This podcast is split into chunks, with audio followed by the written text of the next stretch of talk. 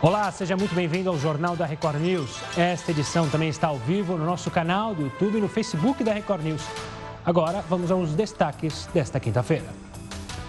Brasil registra 9.146 mortes por coronavírus. Nas últimas 24 horas, 610 óbitos entraram no sistema do Ministério da Saúde. Casos confirmados já passam de 135 mil. São Paulo terá rodízio ampliado a partir de segunda-feira. Prefeitura tenta evitar bloqueio total na cidade. Congresso promulga PEC do orçamento de guerra. O objetivo é separar gastos emergenciais do orçamento geral da União. Esperança contra o vírus. Japão autoriza uso de antiviral em pacientes graves da Covid-19.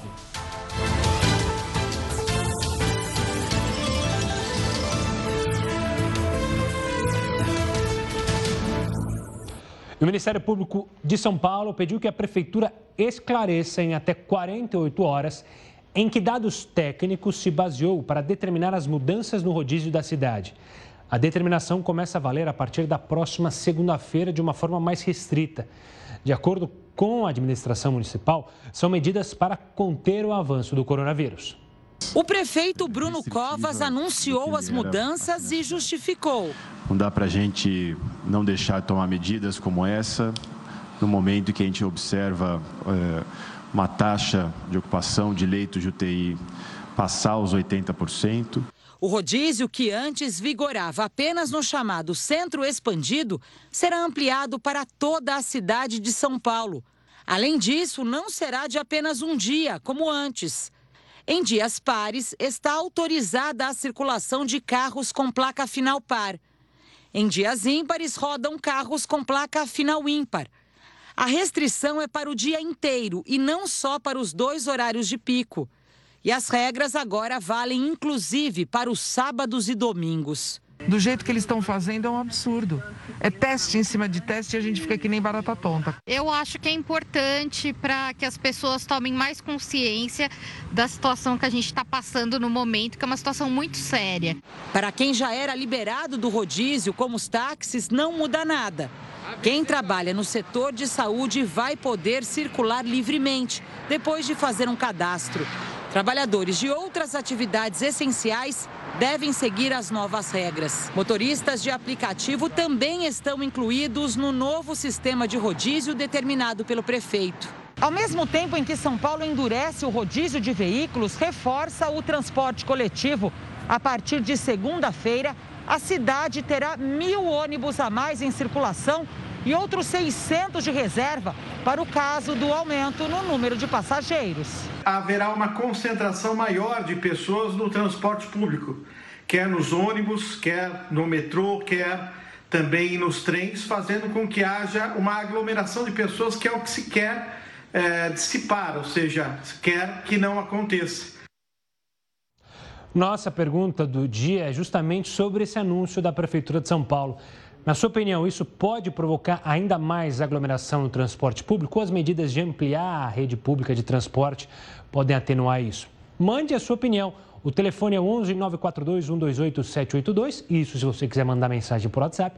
Pode participar também no Facebook, lá na nossa live, e também no Twitter, hashtag JRNews. Escreve o que você acha dessa medida e também, claro, do que você acompanhar aqui no Jornal da Record News de São Paulo para o Rio, porque lá a Câmara dos Vereadores de Niterói aprovou o isolamento total da cidade. É a primeira cidade da região sudeste a adotar uma medida como essa. A proibição de circulação de pessoas nas ruas, praças e praias já começa na próxima segunda-feira e termina no dia 15 deste mês. Dependendo da situação, o isolamento pode ser prorrogado. Quem descumprir a regra será multado em até 180 reais. A multa é o dobro desse, é, desse valor em caso de reincidência.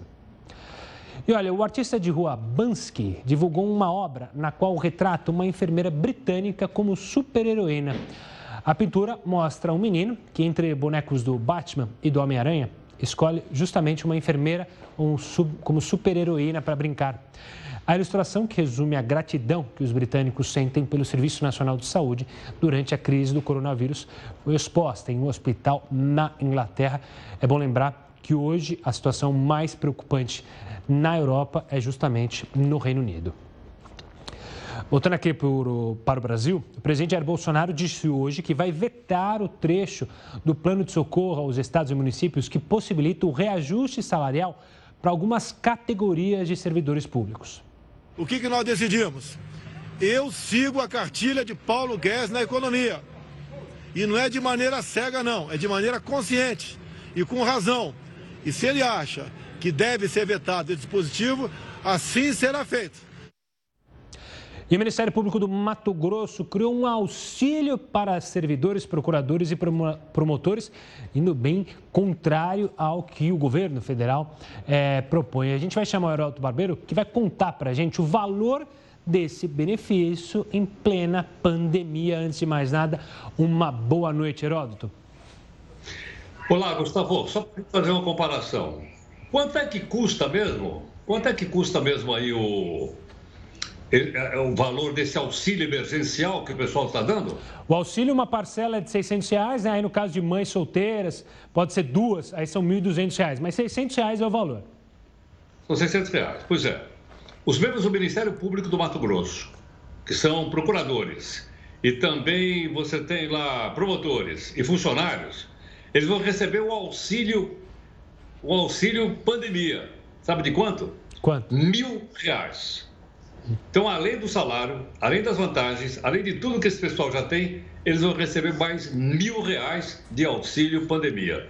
Eu acho que isso é um assinte contra a sociedade brasileira de uma forma geral, uma coisa inaceitável, mesmo porque esse pessoal não tem redução de salário, não estão trabalhando porque estão em casa, não tiveram desconto e ainda vão receber o tal do auxílio, uh, o auxílio pandemia eu acho que isso é uma coisa que realmente a gente não pode aceitar. E mais, a gente sabe o seguinte: a gente sabe que quando se tira as coisas, elas são difíceis de voltar. Ninguém fala mais em pegar, por exemplo, aqueles dois bi da campanha eleitoral para o final do ano para colocar na pandemia. Ninguém fala mais de um bi que os partidos políticos pegaram para colocar na pandemia. E aí, o pessoal do Mato Grosso, então, agora também tem aí a sua, o seu auxílio pandemia. Não é uma coisa extraordinária essa, Gustavo? É uma vergonha, é rir para não chorar.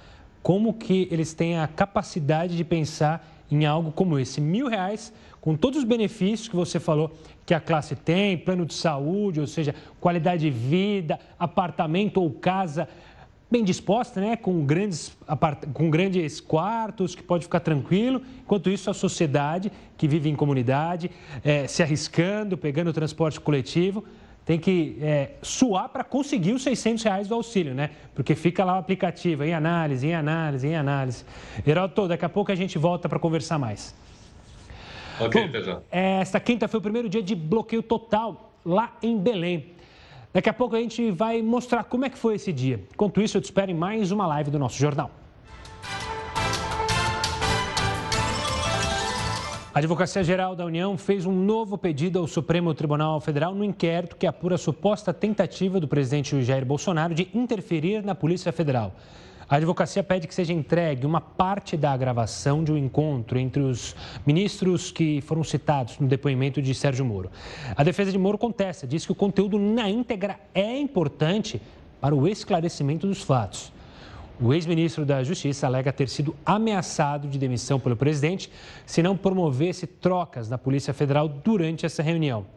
A AGU também deve recorrer da decisão da Justiça Federal daqui de São Paulo, que obriga o presidente a divulgar os resultados dos exames para a detecção do coronavírus. Ainda falando do presidente Jair Bolsonaro, ele assinou um decreto que considera mais setores como atividades essenciais, ou seja, profissionais que podem sair para trabalhar mesmo durante o isolamento maior feira livre da América Latina. semana, incluindo a atividade essencial, aquela voltada à, à construção civil, Isso. tá? E também as empresariais, como é que é? Atividades industriais, tá? Uhum. Então a gente vai desafogando a questão do desemprego no Brasil. O que nós botamos no decreto nosso lá atrás, as atividades essenciais, que não pode fechar. E o restante ficou a cargo de prefeitos e governadores. Bem, como do lado de lá tem muita, muita profissão que foi o pessoal foi impedido de trabalhar, nós começamos a abrir por lado de cá, obviamente com critério respeitado as, as orientações do Ministério da Saúde. Então, em grande parte, o pessoal da construção civil já pode voltar ao trabalho é, normalmente. São as pessoas mais humildes que mais precisam realmente de voltar ao trabalho. O presidente citou a economia, então a gente segue nessa linha. Com o corte na taxa de juros, a vida do investidor está cada vez mais difícil. Mas isso não significa que as pessoas devem guardar dinheiro embaixo do colchão. Não é mesmo, Heroto Barbeiro? Tudo bem que o juros está lá embaixo, mas o colchão também não é uma boa ideia, né? Minha família é argentina, é bom lembrar, só para contar a historinha rapidinha, que lá, depois da crise, sabe qual era o, o banco mais confiável? Não, qual é? Colchão Bank. Eles tinham desconfiança eterna com bancos lá e aí todo mundo guardava o dinheiro escondido. Agora, Gustavo, é bom a gente explicar assim, de uma maneira bastante simples para o pessoal que nos acompanha o seguinte. Ontem o Banco Central ele reduziu a taxa de juros chamada de Selic. Nós temos aí uma telinha só para a gente mostrar, só para o pessoal ter uma ideia de quanto era e quanto é agora. Vamos lá. Vamos botar então a nossa primeira tela para mostrar para o pessoal. Essa daí, olha. Dá uma olhadinha. Em 2014, a taxa Selic estava em 14,25% ao ano. Certo? 2014. Nós estamos em 2020. Agora está em 3% ao ano. Ok? Então veja como caiu isso. Ela, ela despencou, na verdade. Nós estamos com 3% ao ano em 2020. 2014 nós estávamos com 14,25%.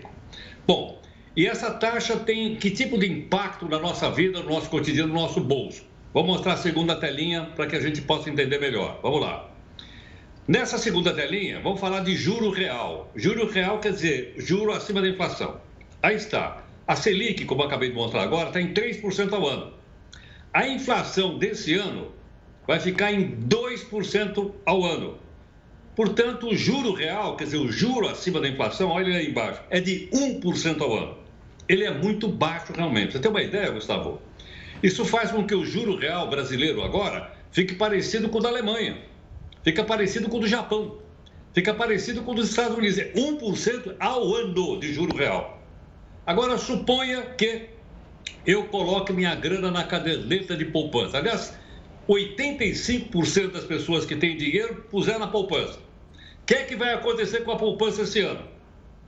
Provavelmente, provavelmente, o rendimento da caderneta de poupança esse ano vai ficar abaixo da inflação. Não é a primeira vez que isso acontece no nosso país. Não vai ficar muito abaixo da inflação, vai ficar um pouquinho.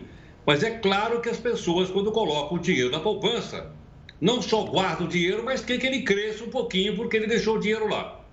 Então, com o juro de 1% real ao ano, a poupança ou vai empatar com a inflação ou vai ficar um pouquinho abaixo dela. Eu acho que com essa informação as pessoas aí podem tomar uma decisão se vão ou não manter o seu dinheiro lá na caderneta de poupança. Ok? Tá ok, Heroto. Obrigado. Daqui a pouco o Heroto volta aqui participar mais do JR News. Agora a gente fala sobre o bloqueio lá no Pará. Começou a valer nesta quinta-feira o bloqueio total dos serviços não essenciais em Belém e outros nove municípios do estado. O Pará possui 5.524 casos e 410 mortes por coronavírus. O que mais preocupa é a taxa de ocupação de leitos de UTI, que já bate em 83%. Feira Livre da América Latina, sobravam vendedores, mas faltavam clientes. As lojas fechadas e as barracas desmontadas também marcaram o primeiro dia de lockdown em Belém e em outras nove cidades do Pará. As ruas do centro comercial ficaram vazias na capital dos paraenses. Nos três primeiros dias, o lockdown vai ter caráter educativo em todas as dez cidades. Mas a partir de domingo, quem não respeitar o decreto pode pagar multa de até 150 reais. No caso de lojas e empresas que não são consideradas essenciais, a multa pode chegar a 50 mil reais. Na capital, o primeiro dia de decreto teve movimento mesmo nas agências bancárias, principalmente da Caixa, onde a procura pelo auxílio emergencial ainda era grande. Dona Josefa, de 66 anos, teve que deixar o isolamento para ir ao banco com a neta Cíntia. A burocracia fez a idosa se expor pela primeira vez na rua depois de quase 60 dias isolada dentro de casa. Só estou saindo porque é estritamente necessário ela só pode sair, ela só pode, só tem que vir aqui por causa que ela precisa fazer a biometria, senão eu viria buscar o dinheiro para ela. No terminal rodoviário de Belém, guichês fechados. A imagem do local sem passageiros impressiona. Aqui, somente quem chegava das viagens iniciadas antes da meia-noite da quinta-feira. E quem vinha do interior não escondia a preocupação por desembarcar na capital, que concentra mais da metade dos casos e das mortes por Covid-19 no Pará. E olha, por causa do coronavírus, a Justiça de São Paulo mandou soltar 130 condenados pela Lei Maria da Penha. São acusados de atos de violência contra mulheres. As equipes saíram cedo para capturar foragidos da Justiça. A ação coordenada pelo Departamento de Operações Policiais Estratégicas, o DOP, os agentes cumpriram 40 mandados de prisão contra suspeitos de praticar violência doméstica. 11 foram detidos. De abril até agora, cerca de 35 pessoas foram presas nessas operações. Na contramão dessas prisões, a Justiça de São Paulo determinou a liberação de mais de 3 mil presos no estado por conta do novo coronavírus. Desse total, 130 já tinham sido condenados pela Lei Maria da Penha por praticarem atos de violência doméstica contra a mulher é um risco gigantesco, porque, em regra, homens que praticam violência contra a mulher não ficam presos. Há medidas alternativas à prisão. Então, se esses homens ainda estão presos, é porque a situação é grave. Para essa promotora, as mulheres que se sentirem inseguras com a soltura do agressor devem procurar ajuda. O que uma mulher deve fazer diante de uma situação de risco? procurar ajuda. Se está acontecendo risco naquele momento, ligar para o 90. Se não está acontecendo risco, mas ela tem medo em razão da soltura do homem e há necessidade de medidas protetivas, acionar as redes de atendimento, delegacias de polícia e Ministério Público. E olha, o Congresso promulgou a chamada PEC do Orçamento de Guerra, que libera gastos da União no combate à Covid-19. A União está autorizada, portanto, a adotar um regime extraordinário fiscal, financeiro e de contratações restrito apenas ao período de calamidade. Como a gente viu ontem aqui no jornal da Record News, a proposta permite que os gastos destinados ao enfrentamento ao coronavírus sejam fiscalizados. Bom, começou a valer hoje o decreto que obriga o uso de máscaras no estado de São Paulo. Ou seja, quem vai para a rua precisa usar a máscara. Mas quem que vai precisar pagar a multa se for flagrado sem a máscara? Como que vai pagar a multa? Quem que vai fazer essa fiscalização? Vai ter, vão ter fiscais checando? Eu mesmo, se eu encontrar alguém sem a máscara, eu posso é, falar alguma coisa? Nos ônibus, alguém pode evitar a entrada de alguém no ônibus sem máscara? Para esclarecer todas essas dúvidas, eu converso agora com a Gabriela Espósito Ribeiro, do, do escritório DASA Advogados. Gabriela, obrigado pela participação aqui conosco. Gabriela, explica para a gente. É, o prefeito citou, o prefeito e o governador citaram até a possibilidade da polícia militar multar. Vai por aí mesmo?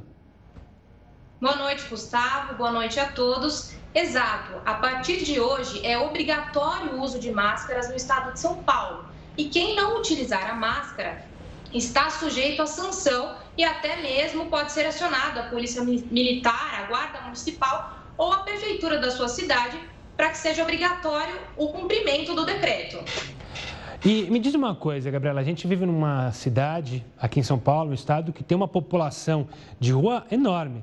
É, como que eles vão fazer para justamente usar máscara? E quem é de baixa renda e não tem acesso à máscara, vai ser disponibilizado máscara para a população? Gustavo, o decreto não explica como vai funcionar essa questão. Cabe agora aos estabelecimentos tentar disponibilizar ou auxiliar a população nisso. Até porque é, a população pode fiscalizar. Então, se você ingressar num estabelecimento sem máscara, ou se alguém do próprio estabelecimento que trabalha no recinto não utilizar máscara, já está descumprindo o decreto. Infelizmente, a gente não tem uma determinação por hora no decreto de que será disponibilizada para a população essas máscaras. É o tipo de coisa que acontece muito no nosso país, né? Eles tomam uma decisão, mas não dão a contrapartida. Ainda falando disso, é, Gabriela, você falou justamente sobre a questão dos estabelecimentos comerciais. Os estabelecimentos comerciais, eles podem ser multados na pessoa jurídica ou apenas a multa é para pessoa física? Não, a multa também é para a pessoa jurídica, ou seja, para o estabelecimento. Porque a pessoa jurídica, né, o estabelecimento, não pode trabalhar ele, seus funcionários, sem o uso da máscara, tampouco permitir que alguém ingresse lá sem máscara. E o decreto, me diga uma coisa, ele tem. É, ele, ele pode, em caso de reincidência, aumentar o valor da multa, chegar uma pessoa a ser presa, aumentar o valor da multa para a, o estabelecimento comercial também ou não? O decreto prevê algumas sanções, né, algumas penalizações pelo descumprimento. Pode ser aplicado o Código Sanitário, que prevê pena de advertência, interdição parcial ou total do local, e a multa. Essa multa varia de 10 a 10 mil UFESPs, né, que é a Unidade Federal de São Paulo. Agora, esse ano de 2020, pode ser de 276 reais até 276 mil mas varia caso a caso. Não há uma disponibilização exata em quais casos e se houver reincidência, como isso vai ser aplicado. Também poderá responder pelo Código Penal, por crime de desobediência e também por infringir determinação sanitária preventiva. Esses crimes, eles prevêem detenção de, é, pena de detenção e também de multa. Olha só. Gabriela, quero agradecer demais a sua participação aqui conosco para explicar esse decreto que, claro, também gerou uma polêmica muito grande. Obrigado pela participação e até uma próxima, Gabriela. Você que está assistindo a gente, o que, que, você acha dessa medida também? É, é, porque é interessante, né? Os governos pedem que a gente faça algo, obrigam, na verdade, né? Porque não está pedindo, mas não disponibiliza. A gente até citava aqui fora do ar a possibilidade, quando há campanhas no carnaval para o uso da camisinha, a camisinha é disponibilizada nos postos de saúde. Então, esse decreto claramente tinha que dar é, ferramentas para a gente poder, claro, é, usar máscara. Óbvio que pessoas que têm condições de comprar máscara, que compre a máscara. Agora, quem não tem condição tem que optar entre comprar uma máscara e comprar um alimento para o filho. Participe do Jornal da Record News com a hashtag JRNews lá no Twitter. E olha, mudando de assunto, até casamento teve que se adaptar aos novos tempos. Pois é, agora tem cerimônia feita até pela internet. A gente vai te mostrar daqui a pouquinho, já já. Enquanto isso, eu te espero mais uma live para comentar o que a gente está mostrando aqui no jornal. JR News está de volta. Vamos trazer um assunto um pouco mais leve. Durante o isolamento social, o que antes era feito pessoalmente, obviamente passou a ser virtual, né? O trabalho é assim. Então surgiram reuniões de família, happy hours, os calls, como advogados gostam de dizer, né? Festas de aniversário por videoconferência. E veja só, tem até casamento virtual. Você que vai casar não vai conseguir fugir, não. Vai ter que casar virtualmente, veja só. Casamento é a realização de um sonho para a maioria dos casais. São muitos meses de preparação, busca pelo local ideal, escolha de roupa, bolo, doces. Mas quem tinha casamento marcado para 2020 foi surpreendido. A pandemia de coronavírus impôs ao mundo um distanciamento social que proibiu aglomerações, como as que acontecem em shows e festas de casamento. Com isso, as cerimônias e festas que estavam marcadas entre os meses de março e agosto de 2020 foram todas suspensas. Mas isso não impediu os casais de realizarem, ainda que parcialmente, os seus sonhos. No Brasil, por exemplo, os cartórios foram autorizados a realizarem cerimônias de casamentos no civil pela internet. Por todo o mundo, temos visto o crescimento do número de casamentos virtuais e a realização desse tipo de cerimônia abre um leque de possibilidades. Tem casamento feito na sala de casa, no jardim, com noivos em cidades diferentes, Há quem prefira um momento mais intimista, como o casal de brasileiros Débora e Adriano, que fizeram uma live compartilhada com a cerimonialista e seus convidados puderam apenas enviar comentários por escrito. Podem se beijar. Mas há também aqueles casais que querem compartilhar o momento com o maior número de pessoas possíveis. Na Índia, teve até casamento tradicional transmitido para 16 mil pessoas. Congratulations, Muitos casais têm optado por utilizar o Zoom, aplicativo de videoconferência, porque assim familiares e amigos podem acompanhar a união e interagir em tempo real. Cerimonialistas contam que até mesmo casamentos surpresa, organizados pelos familiares dos noivos, foram feitos nesse período de pandemia. É como no ditado que diz que quem quer dá um jeito, e nesses casos deram mesmo. Pois é, que viva o amor, seja ele pessoalmente ou virtualmente. Voltando a falar de decisões do Planalto, o presidente Jair Bolsonaro autorizou a atuação das Forças Armadas para combater o desmatamento ilegal e os focos de incêndio na Amazônia. Pois é, os militares vão atuar entre 11 de maio e 10 de junho em ações preventivas e repressivas das fronteiras, terras indígenas e unidades federais da região. Por mais que não tenha sido falado muito, o desmatamento da Amazônia quase dobrou de agosto de 2019 até março deste ano. Para se ter uma ideia, o tamanho da área afetada é de mais de 5 mil quilômetros quadrados, ou seja, o desmatamento foi três vezes o tamanho da cidade daqui de São Paulo. E olha, 8 de maio é o Dia Mundial do Câncer de Ovário. Essa é a sétima maior causa de morte por câncer em mulheres. E o problema é que 8 em cada 10 casos são descobertos em fase já avançada.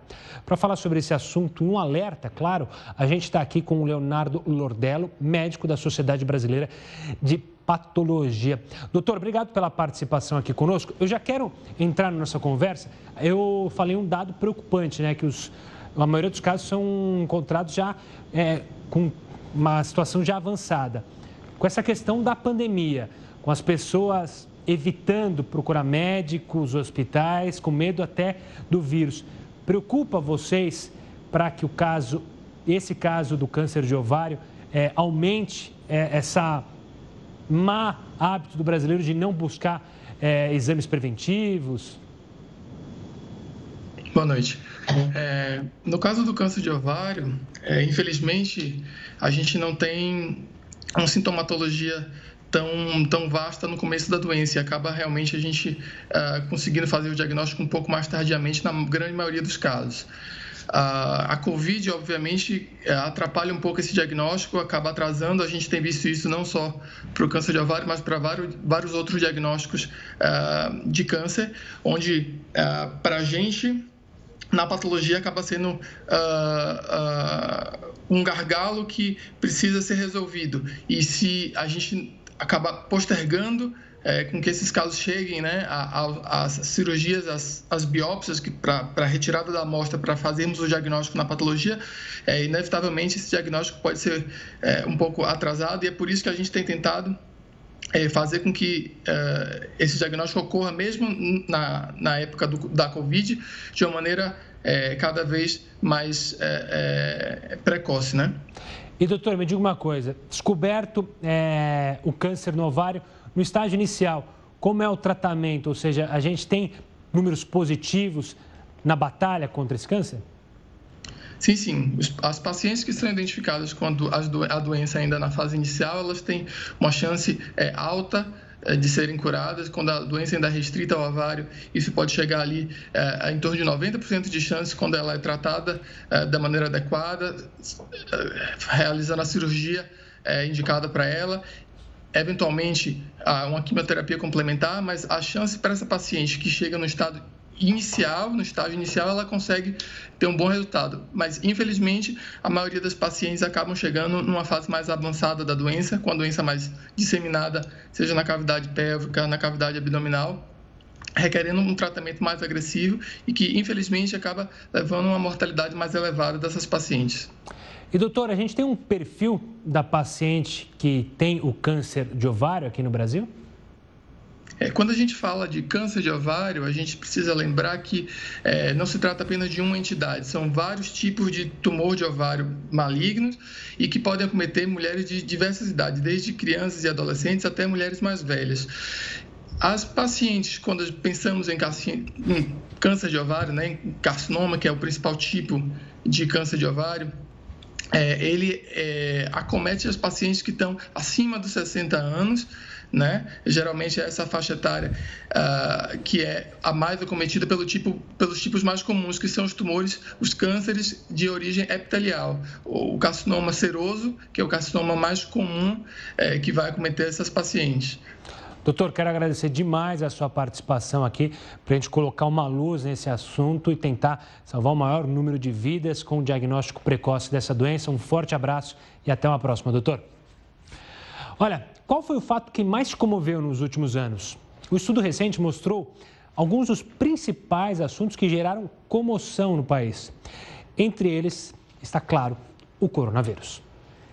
O estudo da FBIS revela que o coronavírus é o fato de maior preocupação e comoção no Brasil. Mas, antes da pandemia, o fato de maior comoção eram as barragens. Isso porque, entre 2015 e 2019, o Brasil teve dois rompimentos de barragens de enormes proporções: a de Mariana e a de Brumadinho, que causaram inúmeras mortes.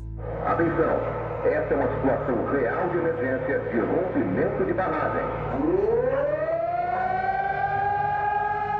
A dengue, zika e chikungunya também aparecem no ranking. Isso porque entre janeiro de 2014 e novembro de 2019, essas doenças causaram mais mortes do que o rompimento de barragens e continuam sendo frequentes no país. Outros dois temas que geraram comoção no Brasil são os desmatamentos na Amazônia e as manchas de óleo que surgiram no litoral nordestino no final do mês de agosto do ano passado. A pesquisa levou em conta pilares como vidas perdidas, repercussão internacional, frequência de acontecimentos, opinião pública e pronunciamentos do governo e ONGs. O distanciamento per permanece como a orientação. Olha, em meio à crise que derrubou a demanda, a Petrobras, a demanda do, do óleo diesel, do petróleo, claro, bateu recorde de exportação de petróleo em abril. Mas como é que isso aconteceu? Heroto explica para a gente. Heroto, outro dia estavam pagando para você comprar petróleo. Como é que teve recorde, então, aqui no Brasil? Olha, tem uma coisa impressionante. Você olha de um pessoal que tem carro, o consumo de gasolina nesse último mês caiu 50%. O consumo de diesel caiu 20%. O consumo de etanol também caiu porque nós estamos parados. No entanto, aconteceu um fenômeno extremamente interessante com a Petrobras. Qual é? Ela conseguiu vender, bateu o recorde, aliás, de um milhão de barris de petróleo por dia. Ela conseguiu vender no mercado exterior. Mas por quê? O que, que aconteceu com a Petrobras num momento como esse, em que o barril do petróleo está tão baratinho, conseguiu vender tanto, está sobrando petróleo do mundo? E olha, é uma coisa extraordinária, Gustavo, é a qualidade do petróleo brasileiro. O petróleo retirado do nosso pré-sal, lá no mar, ele tem uma qualidade extraordinária. Ele é muito pouco poluente.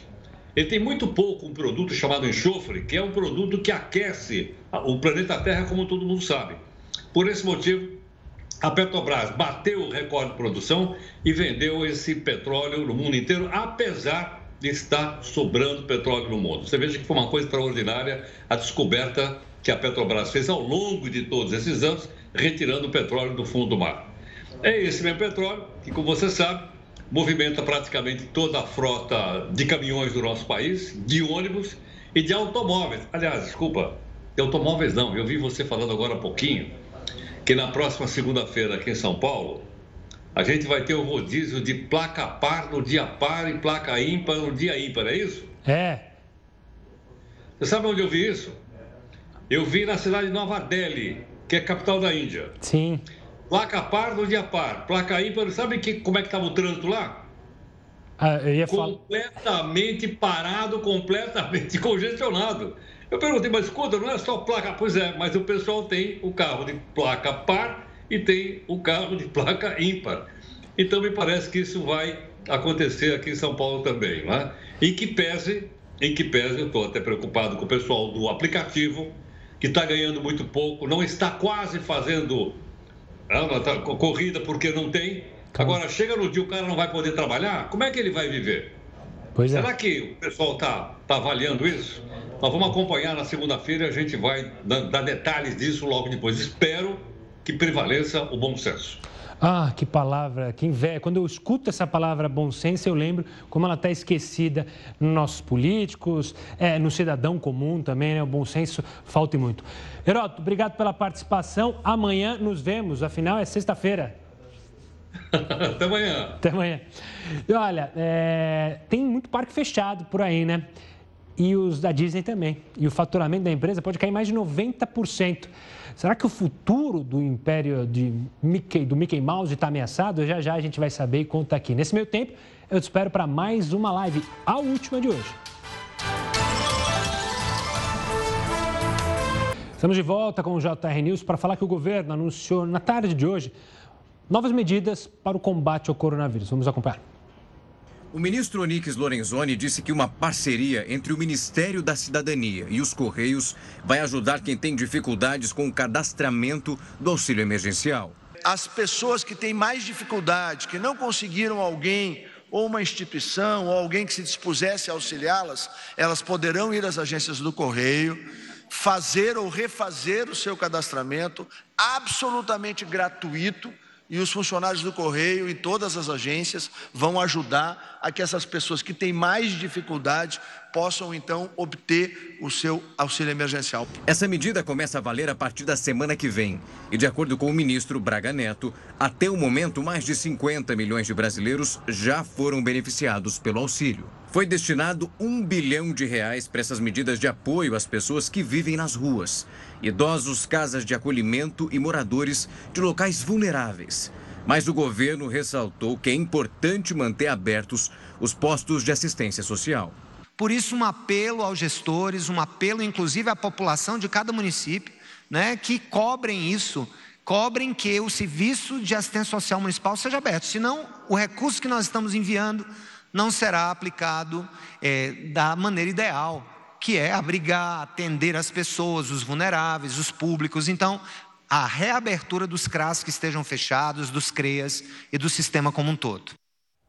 Quero fazer um lembrete para você que acompanha o jornal da Record News, que a gente também está no YouTube. Toda a reportagem, todos os jornais que você assiste na tela da sua TV, você também pode acompanhar na nossa página no YouTube, youtube.com.br Record News. A gente já está quase chegando a um milhão de inscritos.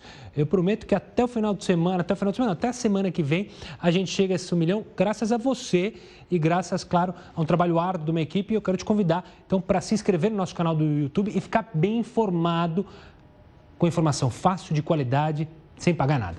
Falando do Japão agora, uma notícia boa. Um grupo de pesquisadores desenvolveu um anticorpo artificial que se mostrou eficaz no combate à Covid-19.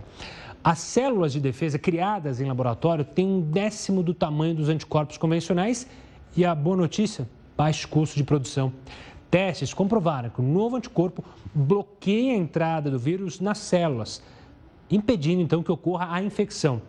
Agora, os cientistas querem desenvolver um medicamento contra a Covid-19 a partir do anticorpo artificial e já negociam com empresas farmacêuticas. Vamos falar mais sobre o coronavírus. Algumas pessoas relatam que testaram positivo para o coronavírus, mesmo depois de estarem recuperadas. Por que será que a recuperação é tão longa em alguns casos.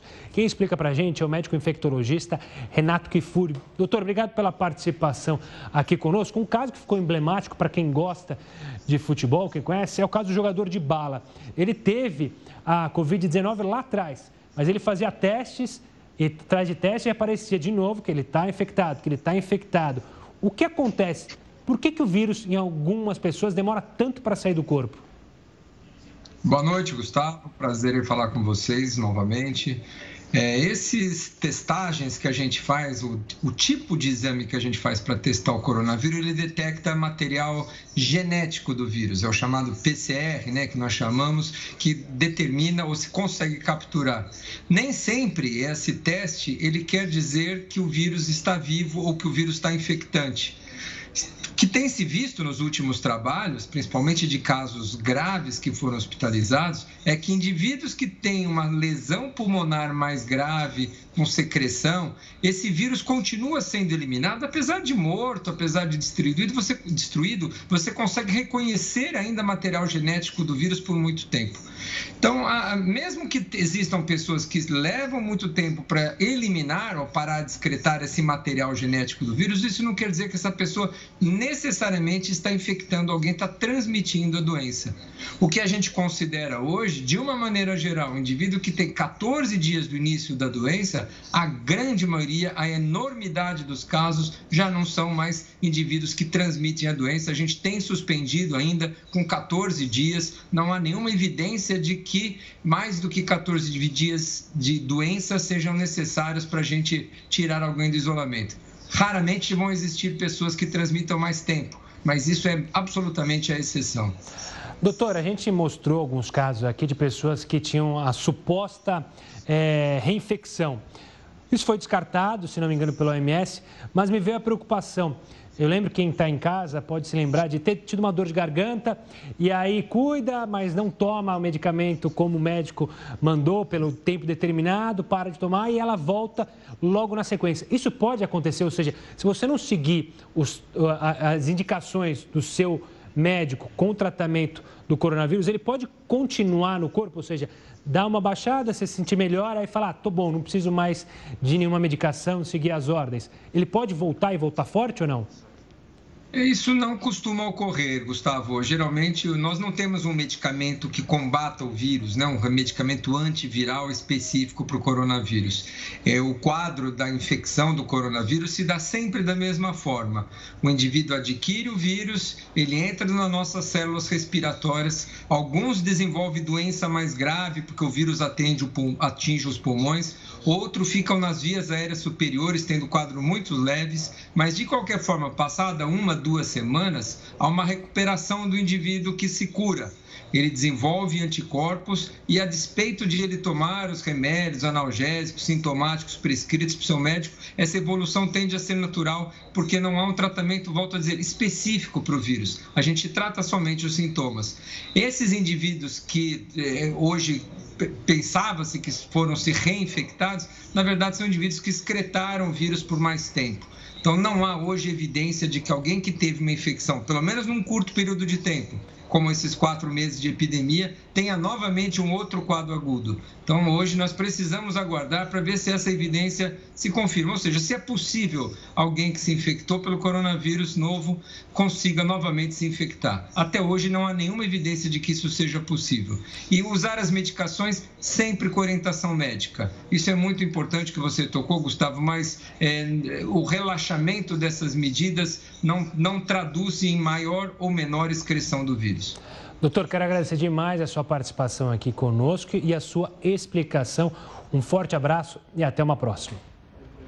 Eu falei do Dibala, só quero lembrar que ontem mesmo, se não me engano, ele anunciou que felizmente fez mais um teste, então está liberado, ah, justamente liberado do coronavírus. Ele ficou tendo, testando positivo para coronavírus durante um bom tempo. Agora vamos falar da Disney, que anunciou que os lucros do primeiro trimestre desse ano despencaram.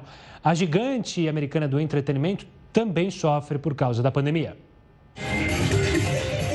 Os parques temáticos fazem parte dos nossos sonhos. Quem nunca sonhou em conhecer esses lugares encantadores? Trabalhar com os sonhos das pessoas dá dinheiro. A Disney é um bom exemplo disso.